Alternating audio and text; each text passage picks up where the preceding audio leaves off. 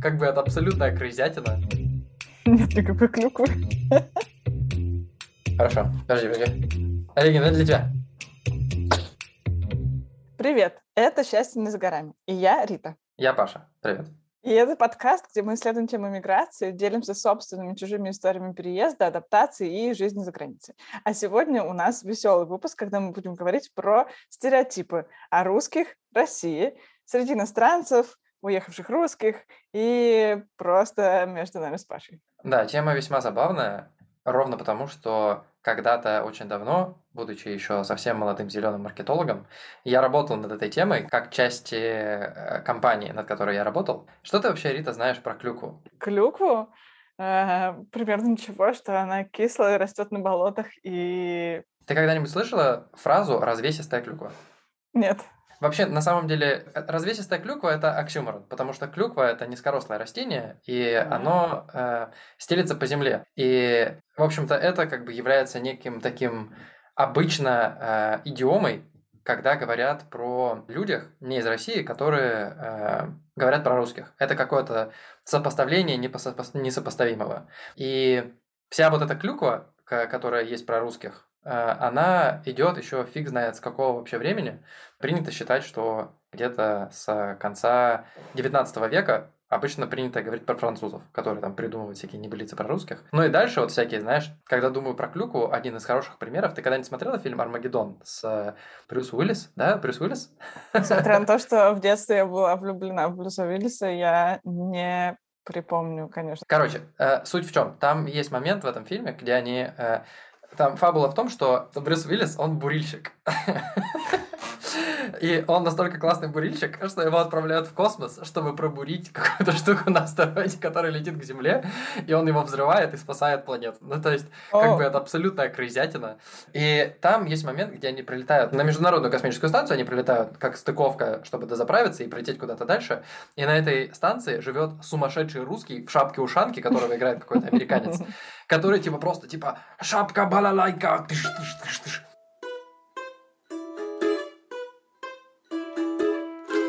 Вот, и это абсолютная как бы э, клюква. То есть это представление иностранцев про русских, которое, ну, по сути, такой собирательный образ лубочный из какого-то русского фольклора, медведей и непонятных страхов времен э, Холодной войны. И вот сегодня мы про это поговорим. На самом деле, конечно, обожаю, что с течением времени э, количество русских злодеев в всевозможных голливудских фильмах растет просто в геометрической прогрессии. Мне кажется, что сложно Кого вспомнить. ты можешь припомнить?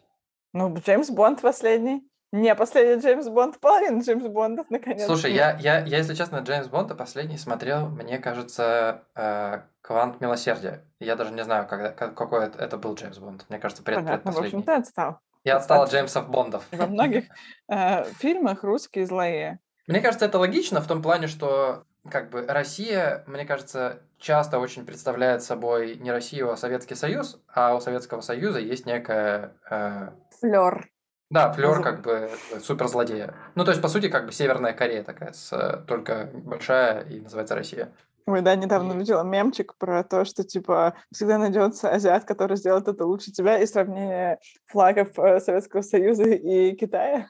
Слушай, ну да. Мне кажется, что по поводу китайцев, кстати, это весьма такой четкий стереотип. То, что они все очень заморочены на, на том, чтобы их дети преуспели. Слушай, ну давай подойдем к этой теме. Какие ты знаешь стереотипы про русских? Ой, ну вообще я знаю стереотипы про русских девушек. Это как бы не то, чтобы приятные стереотипы, но они, в общем, достаточно сильные. Есть стереотипы про страну, я единственное, что могу сказать, что я каждый раз удивляюсь, что люди очень боятся ехать в Россию. То есть э, абсолютно современные э, ребята, э, которые высокообразованные боятся ехать в Россию, потому что им кажется, что там настолько опасно.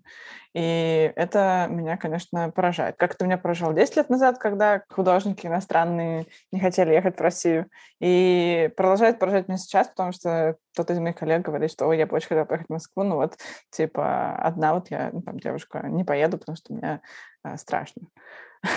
Я понимаю этот страх с точки зрения того, что на самом деле, мне кажется, Россия с точки зрения иностранца это страна все-таки третьего мира, она страна третьего мира не с точки зрения того, что она а, там опасна или страшна, а из-за того, что она не развитая. И передвигаться там с точки зрения инфраструктуры будет сложно. И я не думаю, что этот страх далек от правды на самом деле. Ну, в смысле, по попутешествуя достаточно много по странам, например, Азии, допустим, в, во Вьетнаме. Во Вьетнаме, кстати, чтобы ты знала, поезда э, из э, Совка. Ну, в смысле, там поезда мы поставляли им, потому что они тоже были социалистический лагерь. И ты, когда во Вьетнаме садишься в поезд, плацкарт. Ты такой, да как дома вообще, потому что там как бы все эти поезда, но это наши плацкарты, то есть боковушки у туалета, вот все вот это вот. Я такой, а, как классно, прям это повеяло, повеяло Россией. А для иностранцев это трэш. Ну, то есть, как бы, это трэшовые условия, и на самом деле для них это уровень стресса при таких путешествиях, конечно, очень высокий. Учитывая тот факт, что в России очень мало говорят на иностранных языках. Да, э, это важно. И, и так далее, и так далее. То есть, типа, уровень сложность этого путешествия, ну, типа, сопоставим как бы с тем, чтобы уехать в Камбоджу, например. При том, что Россия еще гигантская. Да, возможно. А ты какие знаешь стереотипы? С каким ты сталкивался вокруг? Ну, я знаю стереотипы про русских, э, условно, про гостеприимство, ну, из позитивных. Э, то, что русские очень э, приглашают к себе в дом, они готовы всегда, там, не знаю, накрывают поляну, и вот это вот все, русская баня, какие-то такие вещи. Я знаю стереотип про русских, э, связанный с э, алкоголем. Я думаю, что все, все это прекрасно понимают, mm-hmm. что, не знаю, что русские дофига бухают, там все русские пьют водку. У меня неоднократно был, были ситуации, связанные с иностранцами, когда мне предлагали на каких-то вечеринках водку. Я, в принципе, не пью, ну, крепкий алкоголь, не знаю, там, время от времени я могу выпить какой-нибудь коктейль, и то, знаешь. И тут как бы какая-нибудь вечеринка, и в какой-нибудь момент вечеринки всегда есть какой-нибудь чувак, который подходит и говорит, ты же русский, пойдем с тобой выпьем водки. И ты такой, ну ладно, пойдем, как бы, ты уже готов к таким предложениям. Но просто сам факт, что все люди считают, что ты бухаешь как, э, я не знаю, как ирландский докер, это очень... Кстати, ирландские докеры тоже, не знаю, пьют ли они. Откуда не знаю. Но на самом деле про водку это, правда, хороший стереотип. Буквально два дня назад таксист меня спросил, когда я сказала, что вот я еду на вечеринку, э, и что мы отмечаем что там, типа, старый Новый год э, русский, и он сказал, вы что, будете пить водку? Пили ли вы водку, кстати? Нет. Еще из таких э, менее стереотипных стереотипов, я тут достаточно часто сталкиваюсь с тем, что мне нужно как бы пояснить за русскую власть. В плане не то, что как бы люди смотрят на меня косо и как бы считают, что я олицетворение русской власти, отнюдь. Просто, ну, для многих европейцев, на мой взгляд, Россия очень э, непонятная страна. Ну, в смысле, то, каким образом ведет себя русское правительство, для них непонятно. И им кажется, что я могу как-то им объяснить это. Хотя на самом деле, наверное, я точно так же понимаю, как и они. Но так как у меня просто больше э, информации, я могу какие-то вещи рассказать более подробно. И, например, ну, неоднократно у меня были разговоры э, про там, Путина и Навального. Или, э, так как я живу в Нидерландах, меня достаточно много, я разговаривал про ситуацию с э, MH17. Э, если кто не знает, это самолет э, малазийских авиалиний, который упал на территорию Украины. Э, там летело достаточно большое количество жителей Нидерландов, и как считается по официальной версии следствия, этот самолет сбила российская ракета. И это такие вещи, которые это сложно отметать. И, если честно, я всегда себя чувствую, ну, как бы ответственным, что ли, слегка за, за свою историю. То есть я не могу как бы себя э, четко отделить от того, что вот это не я, как бы я не я, и вообще и Россия не моя, а, я все равно как бы представляю, а, в каком-то смысле представляю Россию, что ли, в этом разговоре. И я пытаюсь объяснить, что как бы и им, и себе, наверное, что это все разные какие-то сущности, но все равно я себя чувствую очень неудобно в этот момент. Интересно. Не знаю, были ли у тебя такие ситуации? У меня бывают такие ситуации. Во-первых, мне кажется, что э, определенный уровень этого диалога всегда неожиданный, потому что последний раз меня об этом спросили на эпиляции девушка, которая сама из Бразилии. Типа не то, чтобы меня прямо часто спрашивают про Путина, но вот она почему-то спросила. Довольно неудобная ситуация. Что ты думаешь про Путина? Примерно так и было. Ну как бы скажу честно, во-первых, ну, как бы, мне кажется, она спрашивает ровно потому, что, как бы, ей нужно хоть чем-то поддержать разговор, и кажется, это все, что она знает о России. Это странно, потому что у них не то чтобы сильно лучше э, политическая ситуация в общем целом в стране, потому что в ответ на мое возражение о том, что, в принципе, это тема, которой я ну, не знаю, не очень люблю обсуждать, потому что я не так хорошо погружена и как бы в принципе, не то, о чем я хочу думать в воскресенье утром. Она сказала, да ничего страшного, у нас в Бразилии, вот знаете, сейчас два кандидата, один вор, а другой сумасшедший. Мы никак не знаем понять, ну, типа, не можем понять, за кого нам теперь голосовать. В общем, э, меня про это спрашивают достаточно редко. Э, буквально, наверное, за эти полгода, пока я здесь живу, меня спросили пару раз. И оба раза я говорила одно и то же, что на самом деле я этой темой не интересуюсь, мне ничего не известно, непонятно, как это все работает, и, в принципе, как бы, может быть, поэтому я тут. Ты знаешь, еще один забавный стереотип, который, который я помню, это история, связанная с тем, что русские очень суровые. Типа, что, угу. что русские сами по себе всегда очень угрюмые, всегда очень недовольные и такие э, грубоватые. Причем я не знаю, как это бьется с предыдущим стейтментом про широкие гости и вот это вот все, да. но каким-то образом, наверное, это в, в рамках больше профессиональной деятельности, я знаю, но очень часто говорят, что русские всегда очень как бы на негативе. И mm. у меня очень много было ситуаций, когда, не знаю, у меня, например, э, брат работает в студии в Швеции, и он э, геймдизайнер. И он рассказывал, что э, там была ситуация, что они давали какой-то там комментарий на какую-то работу, э, когда кто-то из дизайнеров что-то сделал, и там условно э, европеец дает комментарий, ну вот, у нас есть возможности для того, чтобы улучшить этот проект, и а, он дает комментарий, это говно, нужно это выкинуть. Ну, то есть, как бы, то есть, как бы, подход, подход русских к коммуникации мы всегда гораздо более прямолинейные и гораздо меньше думаем про эмоциональную составляющую как бы нашего собеседника, а просто всегда как бы рубим правду матку. Не знаю, ты за собой это замечаешь? Я за собой это замечаю. Я же готовлюсь к, готовилась к переезду э, в некотором смысле. И вообще, когда я приехала, мне порекомендовали книжку, я ее не дочитала, но я там где-то в серединке. Э, книжка называется Culture Map, и я ее очень рекомендую. На самом деле очень толково написано. Э, интересно, она как раз-таки по разнице культуры именно в менеджменте, ну, когда ты работаешь в разных интернациональных командах в том числе. И э, там ну, много внимания уделяется в том числе тому, что люди по-разному выдают фидбэк, и в некоторых странах так принято давить на только что-то хорошее, что в тех странах, в которых принято говорить э, очень straightforward, как у нас, ну, типа, очень прямо о том, э, что нужно исправить, э, если встречаются два человека в команде, то один человек может считать, что ему дают фидбэк, в котором все отлично, а второй человек будет считать, что его просто не слышат, и он пытается донести мысль о том, что нужно исправить, и как бы это будет тупиковой ситуацией. И в этом контексте я очень много переживаю насчет того, что когда меня хвалит мой босс, а хвалит меня достаточно часто, что на самом деле это, в принципе, ничего не значит, просто потому что у них культура так принята. И я постоянно загоняюсь на это. Что-то такое, типа, возможно, возможно, все-таки все плохо, просто у них так принято говорить хорошо, поэтому вот он мне говорит всем хорошо что-то. Я думаю, что ты отчасти права. Просто я бы, наверное, какой-то другой вывод из этого сделал. Я бы, наверное, сказал, что тот факт, что он тебе ничего плохого не говорит, означает, что ты хорошо работаешь. Ну, то есть, условно, тот факт, что он тебя хвалит, не означает, что ты работаешь блестяще, просто это означает, что все нормально.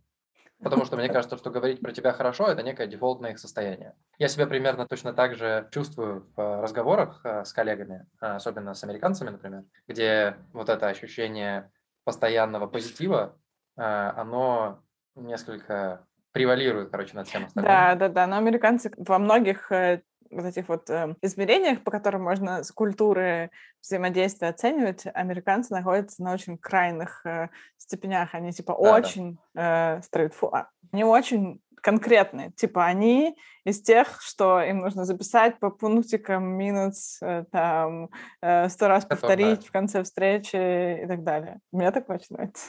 Что еще? Есть у тебя еще какие-то негативные стереотипы? Из негативных стереотипов э, вообще, то есть, э, если брать то, про что думают, скажем, в Лондоне, ну или там в Англии, то стереотипы тоже такие, там, типа, новичок, пионы, Шпионы — это постоянная шутка. О, да, мне тоже кучу раз говорили. И на самом деле, ну, опять же, по стереотипу про то, что русские девушки красивые, это просто э, мейнстрим. Ну, то есть это то, что все время рядом.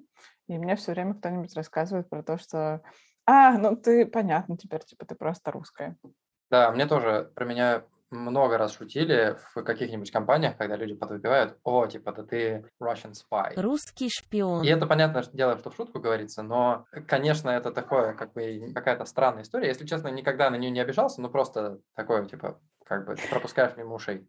Слушай, Паш, у меня к тебе вопрос. Э, ну, мне хочется в какую-то чуть более личную сферу свернуть. Вот все-таки, вот из тех русских стереотипов, которые, в принципе, присутствуют или были направлены ровно на тебя, если те, которые тебе были очень приятны, ты подумал, ну да, я такой, типа, я действительно вот здесь вот русский очень, как бы, и это круто. Ну, мне кажется, что те люди, которые э, Россию э, знают именно с, с точки зрения более культурной, знают, что русские люди очень образованы, что мы хорошо знаем классическую литературу, музыку и так далее. И мне очень часто приятно, когда люди говорят, что, не знаю, что, например, там Достоевский или какой-то Толстой поменял их жизнь, mm-hmm. и там, не знаю, например, их любимый композитор Чайковский. И такого действительно тоже достаточно много. То есть именно культурный, культурный слой, культурный пласт российской культуры действительно повлиял на очень многих людей.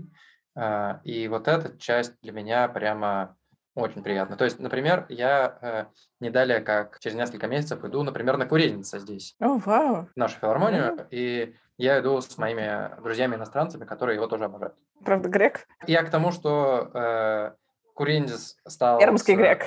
Да, стал как бы куренницем в Перми. Ну, какие-то такие вещи. Э, например, Гергиев сюда приезжает постоянно с, со своим э, оркестром симфоническим.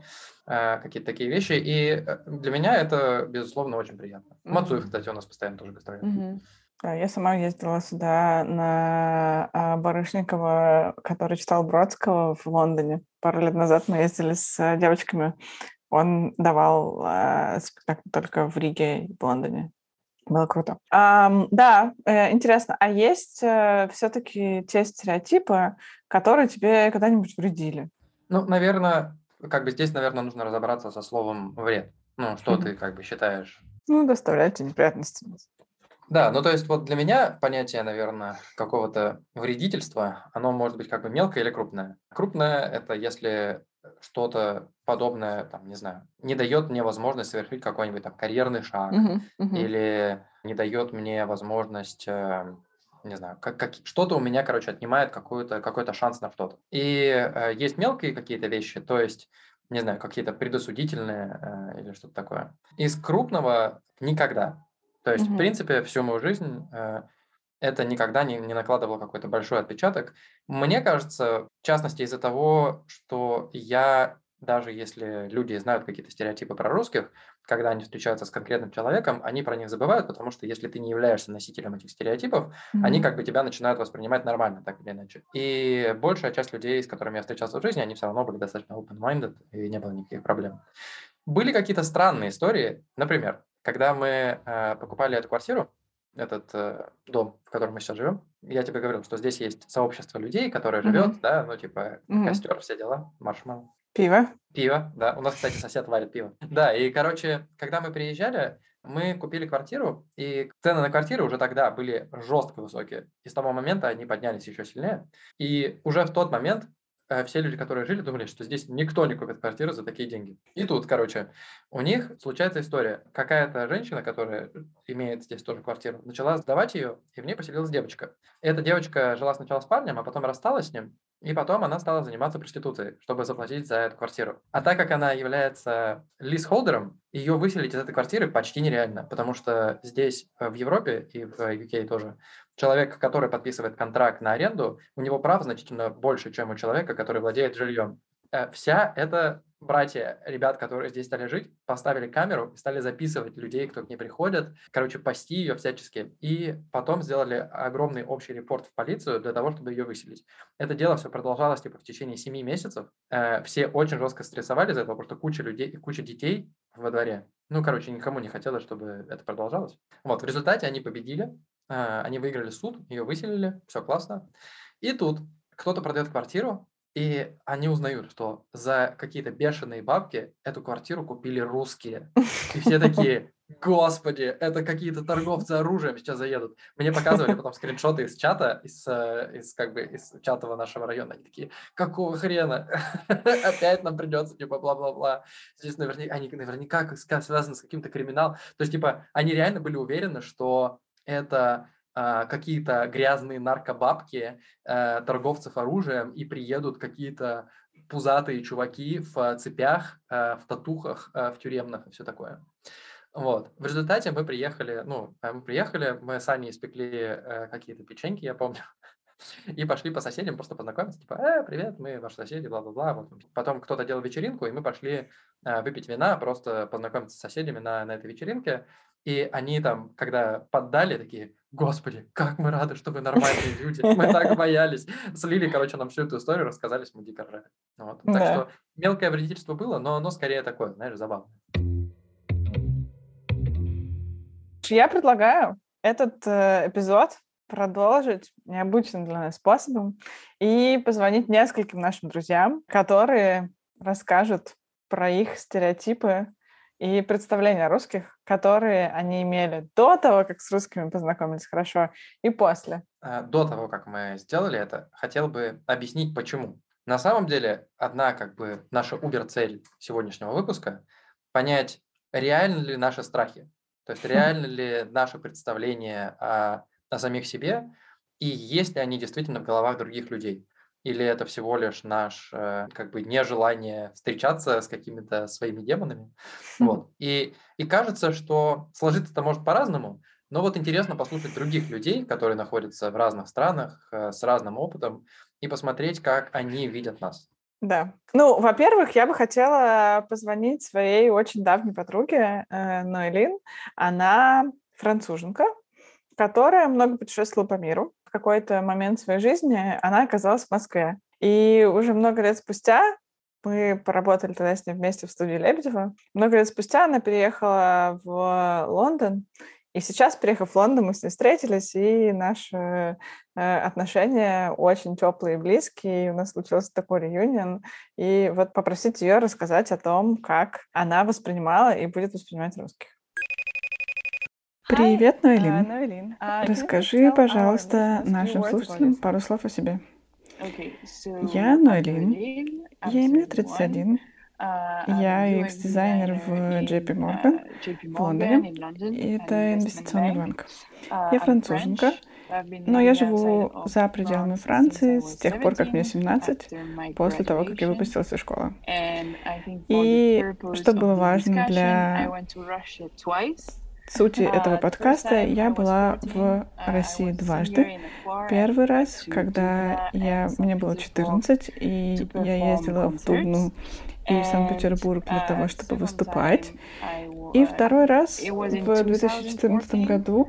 Это было в конце моего дизайн-курса, и я приезжала в Москву на шестимесячную стажировку в студии Лебедева. И простите меня за произношение э, студии Лебедева. Um, Можешь ли, пожалуйста, рассказать о том, какие у тебя были идеи о России до того, как ты узнала русских и Россию лучше? Что ж, во-первых, у меня было, кажется, две довольно uh, очень конфликтующие идеи. Uh, Дело в том, что в детстве моим любимым мультиком была Анастасия. Я посмотрела ее тысячу раз.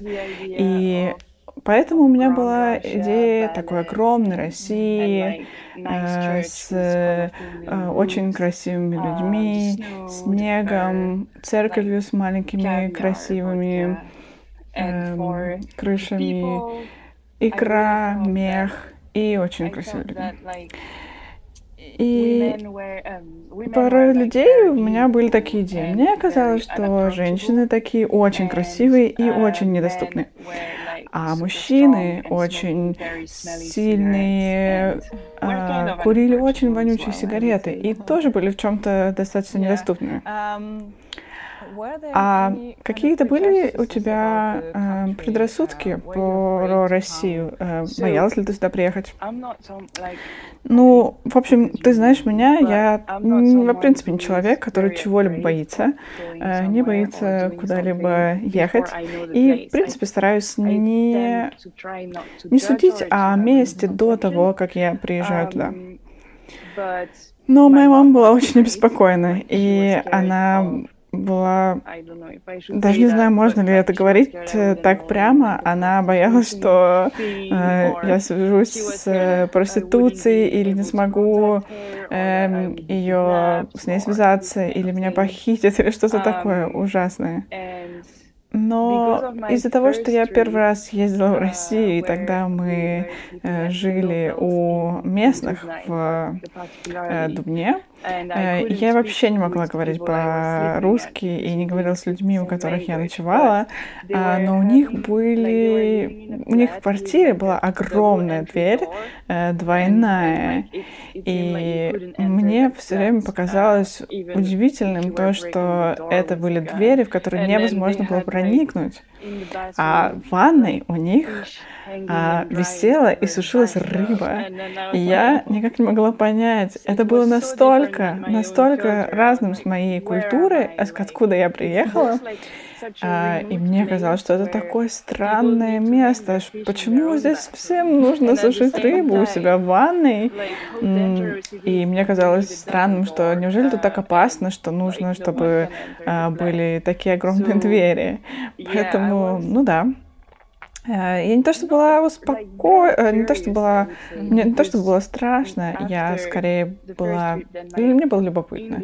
И второй раз, когда я приехала, и мой английский был гораздо лучше, я надеялась, что я приеду и буду э, лучше понимать русский. Но, к сожалению, э, я открыла для себя, что русские очень стесняются своего английского и пытаются не говорить по-английски, даже если они умеют.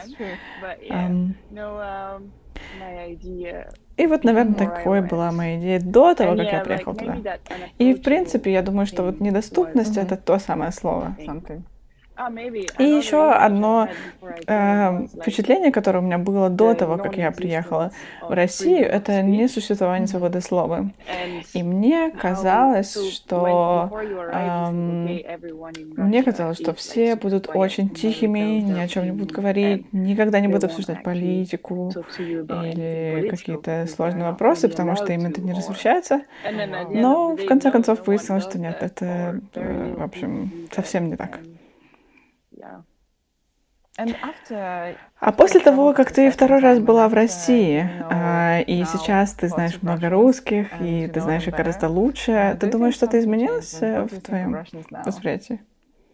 Да, ну, конечно, изменилось. Э, теперь у меня есть много русских друзей. Um, они наконец-то говорят по-английски. А, мне кажется, что было сложно, когда я только приехала. Мне потребовалось как минимум месяц для того, чтобы завести каких-то друзей. Я бы даже не сказала, что это друзья, э, потому что за месяц, конечно, мы не становимся друзьями, но просто стать настолько близкими, чтобы тебя куда-то звали в бар или какую-то вечеринку. Так что это заняло достаточно много времени. И я могу сказать, что и как мне кажется, да, люди действительно сложно к ним подойти.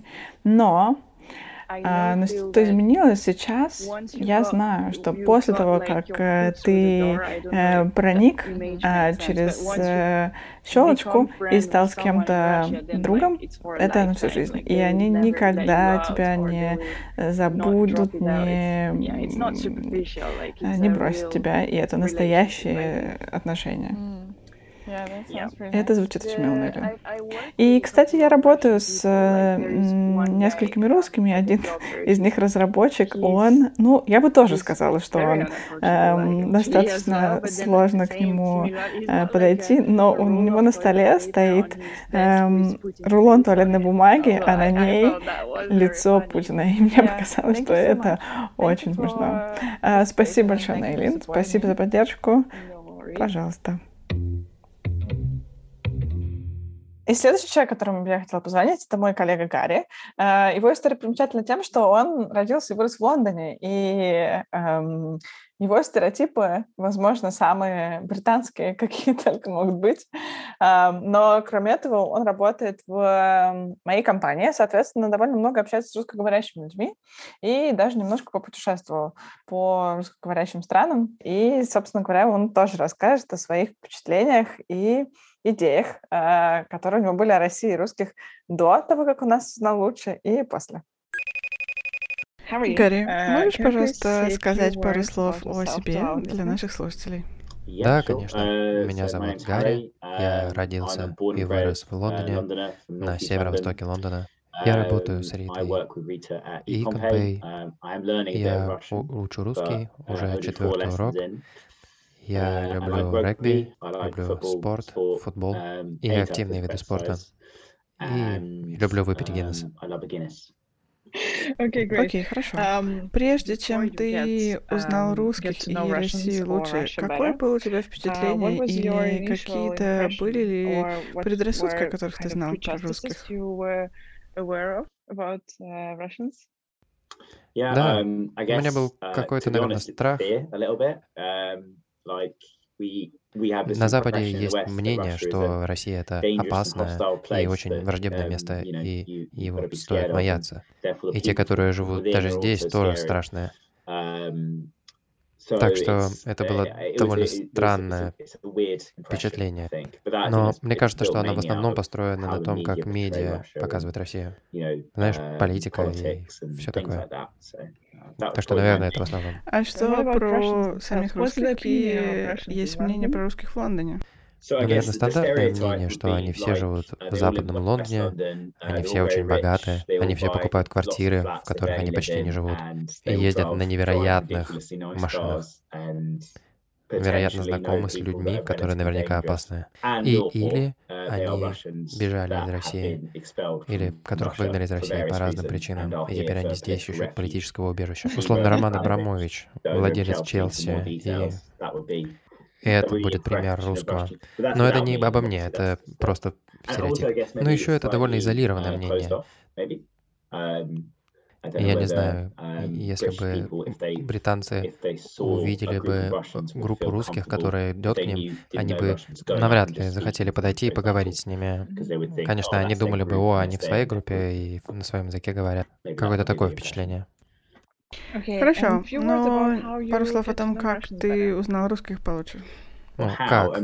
Точно через мою работу. Um, но um, да, я еще был в Латвии um, несколько раз. У меня были друзья очень долгое uh, время из, из Украины, но они больше были украинцами, чем русскими. Надеюсь, это не очень спорное мнение. Так что uh, я, конечно, познакомился с культурой через это в каком-то смысле. Да, и мое впечатление изменилось достаточно сильно с того момента. Да, очень гостеприимные люди. Пожалуйста, расскажи нам побольше о том, что же все-таки изменилось, какое у тебя сейчас впечатление и мнение русских. Да, ну, наверное, был очень непопулярным гостем, если бы я пришел на русский подкаст и сказал, что они просто все ужасные, но это точно неправда. Я, кстати, вспомнил историю. Я вырос в детстве напротив э, еврейской семьи ортодоксальной. И когда я был молод, я, э, когда я приходил к ним, их мама Сильвия, она готовила кучу еды. И э, она впервые приготовила для меня сэндвич с омлетом. Просто невероятное количество калорий. Но это было очень вкусно. И когда я в первый раз приехал в Латвию, а, они были такие гостеприимные, всегда была куча еды и uh, выпивки. И если что-то мне было нужно, um, всегда мне все помогали. И мне кажется, мое мнение uh, изменилось. Люди вокруг меня были очень гостеприимными, очень радушными. Um, uh, Почти до неприличия. Um, но при этом люди очень гордые. Поэтому мне кажется, что впечатление, которое мы получаем на Западе о русских, оно построено на мысли о том, что русские очень гордые.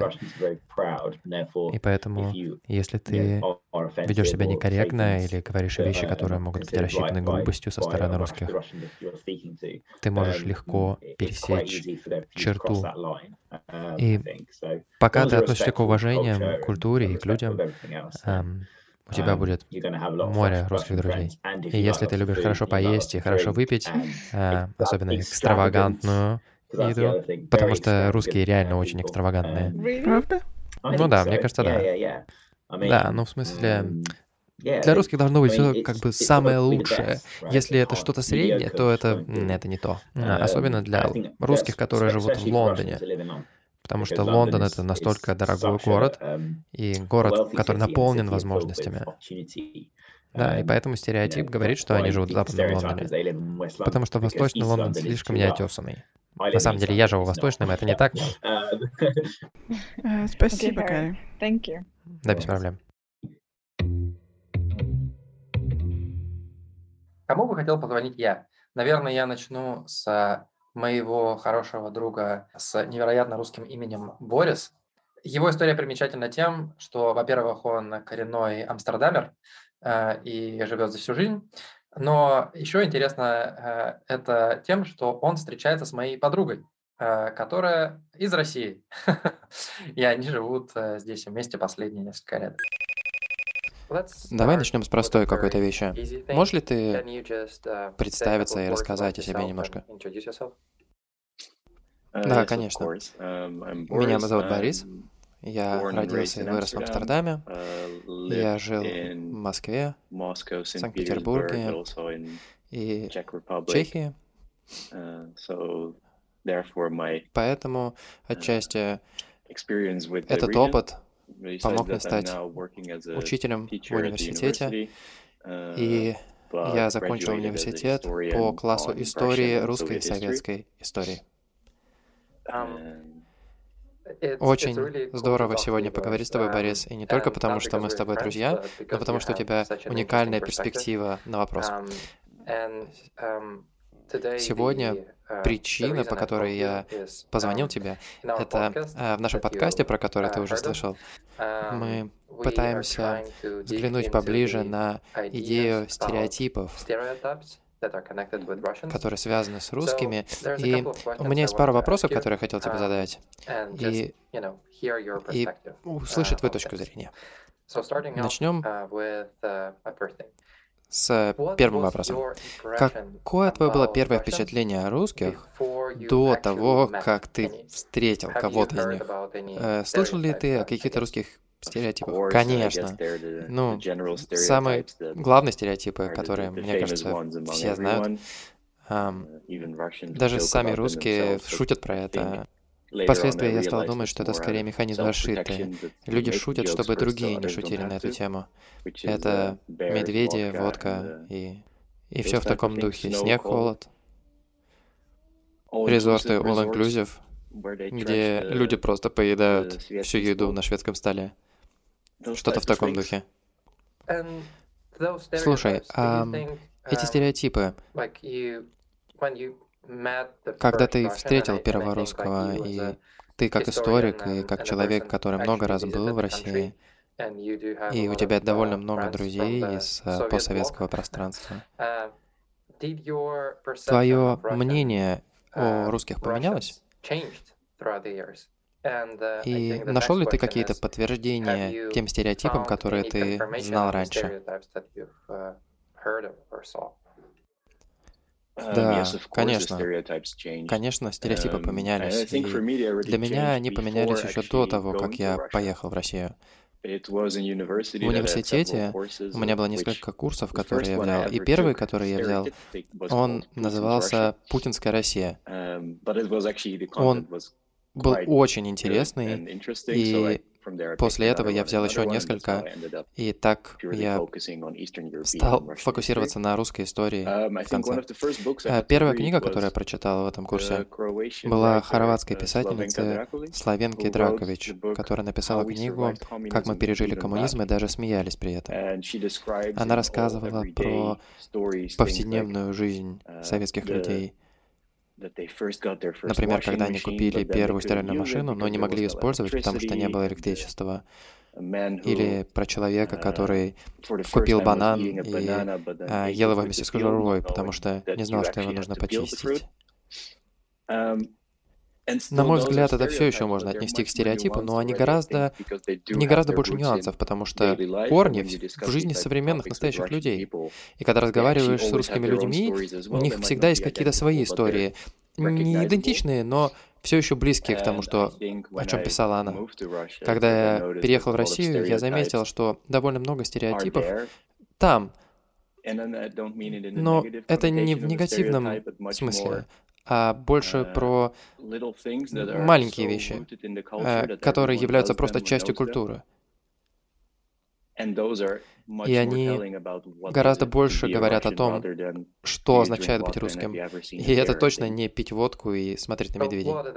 Можешь мне рассказать парочку примеров? Uh, да, uh, конечно. Первый раз, когда я приехал в Санкт-Петербург, в архив, это, это, кстати, был не архив, это была библиотека в Петербурге.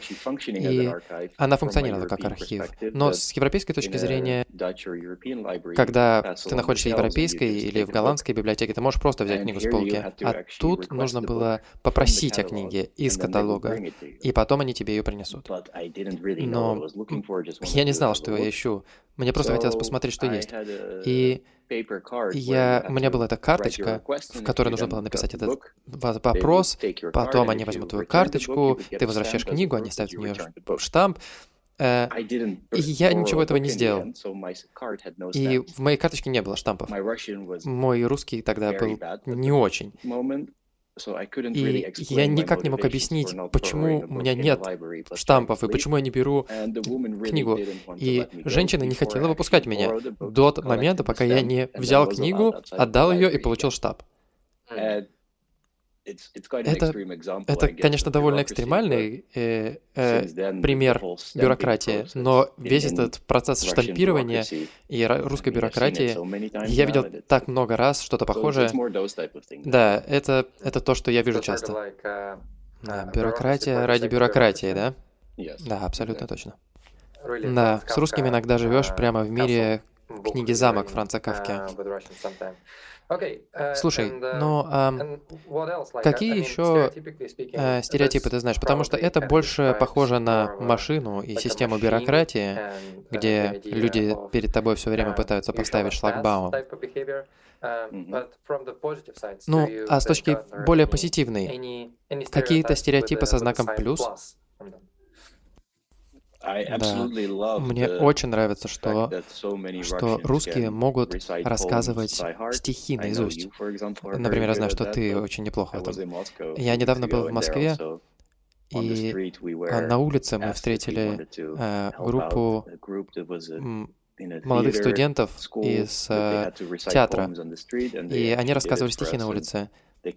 А, мы дали им какие-то деньги за это, но потом мы разговорились, и ребята, с которыми я был, тоже стали говорить, рассказывать стихи наизусть.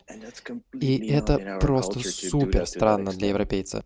Или тот факт, что все читали, э, например, определенные книги и э, любят про них поговорить, э, дать свое мнение на них. И, например, я читал Толстого уже 40 раз, и в каждом моменте моей жизни я читаю эту книгу по-новому. На мой взгляд, это невероятная преданность таким вещам, которые, которые я не вижу совсем в европейцах. Да, это очень um, интересно. Мне кажется, что а, та, такую глубину можно увидеть только если ты довольно много общаешься с русскими. Uh, Слушай, мне интересно тебя было узнать еще кое-что. А, с более казуальной такой точки зрения, um, когда ты общаешься с русскими, ты чувствуешь некую разницу а, между европейцем и русским? Um, ну, например, когда ты тусуешься со мной или с другими друзьями из нашей компании. Uh, Мне нравится, как ты сказал, нормальные европейцы и я. Um, Вообще, а, вижу ли я разницу? Мне кажется, гораздо больше разницы я вижу между ребятами из деревень и больших городов, например. И это очень похоже на то, как я смотрю на себя. У меня гораздо больше общего с человеком э, из Берлина, Парижа или Лондона, чем с 30-летним с юга Нидерландов. С точки зрения того, о чем мы говорим, о чем мы думаем, о наших позициях на, на мир. Интересно, что многие темы для разговоров, которые у меня есть э, с ребятами с Запада и с ребятами из России, сами темы совпадают, но при этом у них очень разные точки зрения на эти проблемы. Так что это не разница в uh, повседневных вещах, но скорее твой взгляд на мир очень сильно связан с тем, как ты вырос и где ты вырос, и профессия, в которой ты сейчас. Um, Но если все-таки возвращаться назад, uh, мне кажется, что для многих наших слушателей, ну и вообще для людей, uh, которые думают о переезде, а, одна из вещей, которая очень часто сложная для осознания, это некие предубеждение по поводу своего происхождения и факт, что ты все время думаешь о том, что ты из другой культуры. С твоей точки зрения, ты думаешь, что um, это вообще настоящий страх? И тебе кажется, что люди должны думать про такое, или им не стоит напрягаться из-за этого? Ну, логичным ответом было бы вообще не думай про это и не парься. Но на самом деле я, как голландец, тоже часто путешествую, и первые вещи, которые я слышу, это проституция, наркотики и мельницы. Uh, и это тоже часто может меня раздражать. Но в результате ты общаешься с людьми, которые могут заглянуть за стереотип, которые, которые интересуются, чтобы узнать от тебя, а не в том, чтобы подтвердить их предубеждения. Проблема в том, что очень часто ты встречаешься с людьми, которые не будут этого делать. И они могут смотреть на то, чтобы просто подтвердить свои взгляды. Так что да, такое случается. Но должен ли ты из-за этого париться? Нет. Думаю, это отличное завершение для этой uh, темы. Спасибо большое, uh, Борис. А, спасибо за этот быстрый чат. И хорошего вечера. Спасибо, что позвал. Ну что, Рита, мы поговорили с большим количеством ребят. Скажи мне, какие у тебя мысли после того, как ты пообщалась и послушала разные мнения? Ну, я могу сказать, что я, конечно, удивлена тому, что люди совершенно разных стран, разным бэкграундом говорят про очень схожие вещи. Ну, то есть эм, тот человек, который родился и вырос во Франции, в Лондоне или в Нидерландах, э, все они видят в русских э, некую такую загадочную душу, которую в действительности там и можно найти. И, возможно, наши э, первые представления о стереотипах, связанных с русскими, они несколько выдуманные. То есть мне кажется, что по итогам разговоров с ребятами я несколько изменила свое представление о том, какие стереотипы есть э, в головах у людей про русских. Ну да, ты знаешь, я, я согласен с тобой. Мне кажется, идея про то, что стереотип является просто способом построить первый мостик между, между тобой и кем-то еще, он весьма валиден. Ну, то есть, кажется, что люди используют стереотипы просто для того, чтобы понять что-то. И чаще всего после первого общения э, они могут двинуться дальше дальше, mm-hmm. чем просто стереотип, и поговорить действительно с тобой уже как с человеком, а не как с каким-то собирательным образом.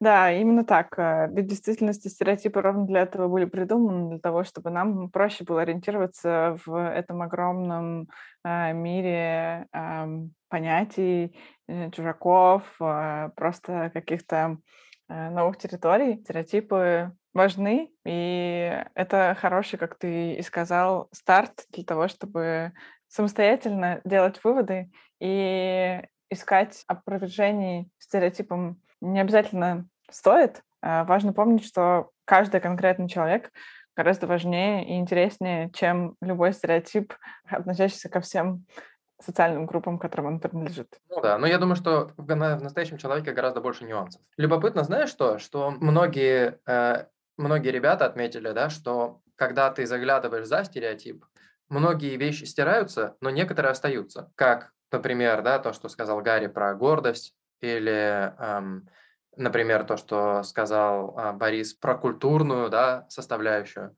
Мне кажется, что все это и есть некий такой часть нашего культурного наследия, но уже не стереотипичная, а просто то, что является частью нашего а, культурного, культурного слоя. Mm-hmm. И мне кажется, самое классное в этом всем то, что не стоит стесняться этого. Не стоит стесняться того, что ты русский, не стоит стесняться своих корней.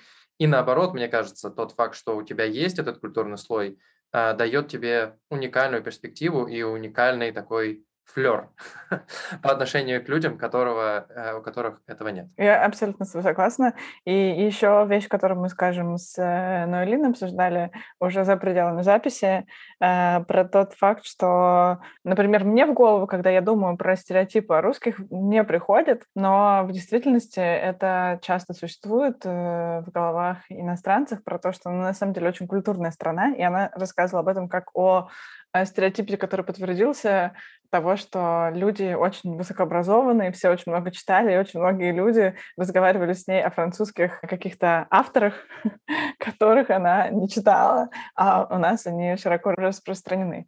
Э, поэтому да, я хотела бы, чтобы мы закончили этот выпуск именно на ноте того, что, э, как бы это странно ни звучало, но круто быть эм, частью этой огромной страны и культуры, и за пределами территории нашей страны мы все равно являемся частью этого большого и классного. Да, ну, слушай, на самом деле, мне кажется, что когда люди уезжают из, из страны, из России, мне кажется, что многие люди пытаются еще убежать от своего, как бы, от своего прошлого, но мне кажется, что ты можешь быть по-настоящему собой только после того, как ты можешь принять свои корни. Мне кажется, что это дает тебе возможность по-настоящему не париться про то, как про тебя думают, потому что на самом деле, чем больше ты являешься собой, тем больше ты нравишься другим. А, на этом я предлагаю заканчивать. Спасибо всем, кто дослушал этот выпуск. На мой взгляд, он получился очень познавательным. И а, мы ждем ваши комментарии. А, приходите к нам в Инстаграм подкаст «Точка не за горами».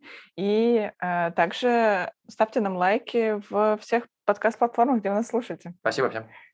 Пока-пока.